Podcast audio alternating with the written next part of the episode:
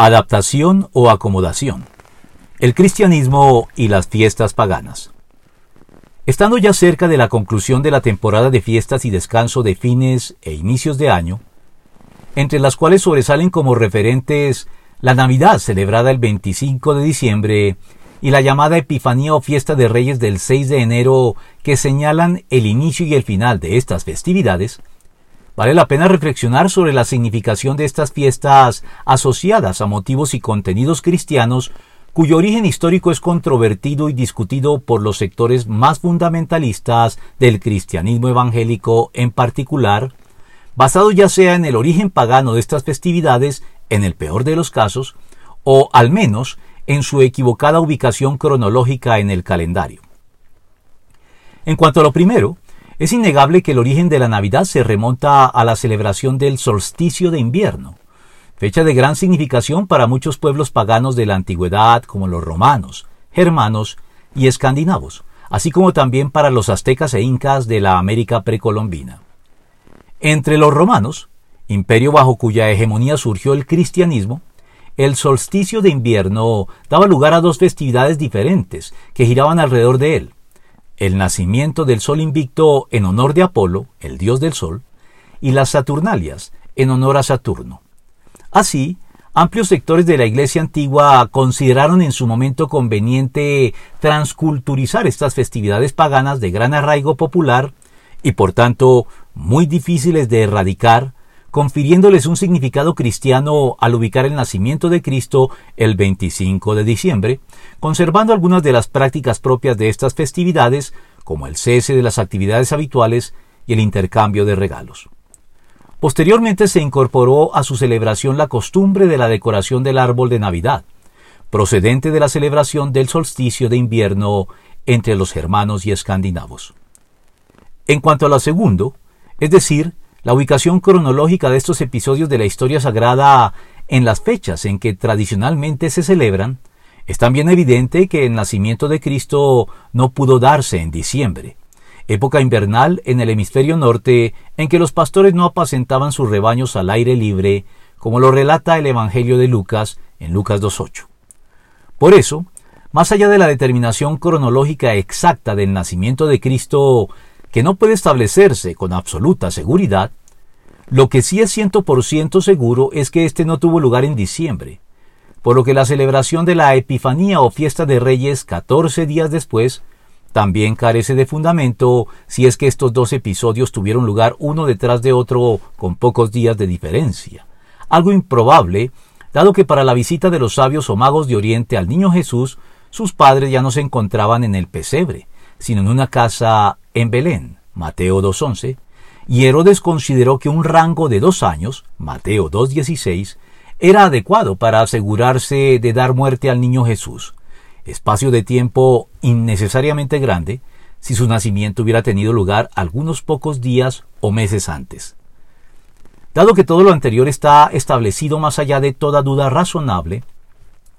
la pregunta que surge es si este proceso de transculturización, por el cual la Iglesia decide asignar un significado cristiano a festividades paganas, es algo conveniente a la luz de sus resultados, o, por el contrario, es una traición al Evangelio que debe combatirse y condenarse. Valga decir, como dato curioso, que entre todas las prácticas que Martín Lutero condenó por parte de la Iglesia de Roma por ir en contra de la Biblia, la Navidad no fue una de ellas.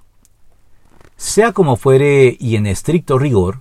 esta práctica constituiría un engaño si se oculta el origen, o por lo menos la relación de estas festividades cristianas con las antiguas festividades paganas y su carencia de fundamento cronológico. Pero si se tienen presentes y se es plenamente consciente de ello, la respuesta a esta pregunta debe matizarse y evaluarse a la luz de la intención que se persigue y el logro de los objetivos propuestos al llevar a cabo esta transculturización, pues no hay una prohibición expresa en las escrituras contra este tipo de práctica. Más bien podría ser, atendiendo a sus resultados, una expresión de la astucia que los creyentes deberían exhibir, según lo indicó el propio Señor Jesucristo al enviar a sus discípulos. Sean astutos como serpientes y sencillos como palomas. Mateo 10:16.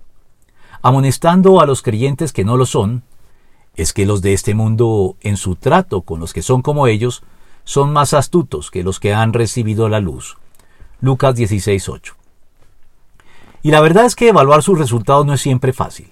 pues a la par de la promoción de valores cristianos como la familia, la paz, la fraternidad, la solidaridad y la reconciliación entre los hombres que se observa en la época navideña en muchos frentes,